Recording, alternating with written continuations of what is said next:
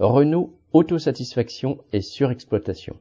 De Méo, le directeur général de Renault est, paraît-il, aux anges. Débarrassé de l'affaire Gaune et de la pandémie, Renault est devenu, citation, une machine à faire du cash. C'est l'un des redressements les plus rapides de l'histoire de l'automobile, fin de citation, pavoise-t-il, et 1,6 milliard d'euros de résultats nets pour 2022 en témoignent.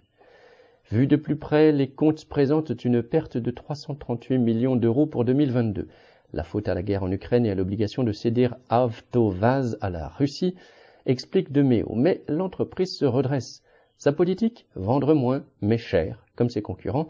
Et le voilà qui déroule son catalogue présent et à venir. Megan E-Tech, Austral, une nouvelle Clio, comme si la clientèle capable de dépenser jusqu'à 40 000 euros pour une voiture était inépuisable. Du côté des travailleurs, les raisons de ce redressement sont bien plus claires et insupportables.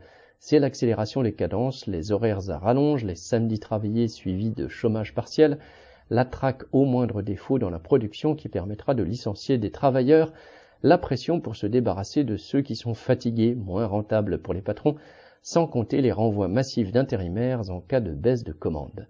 Si l'automobile, Renault et les autres font encore des profits, la raison en est la surexploitation.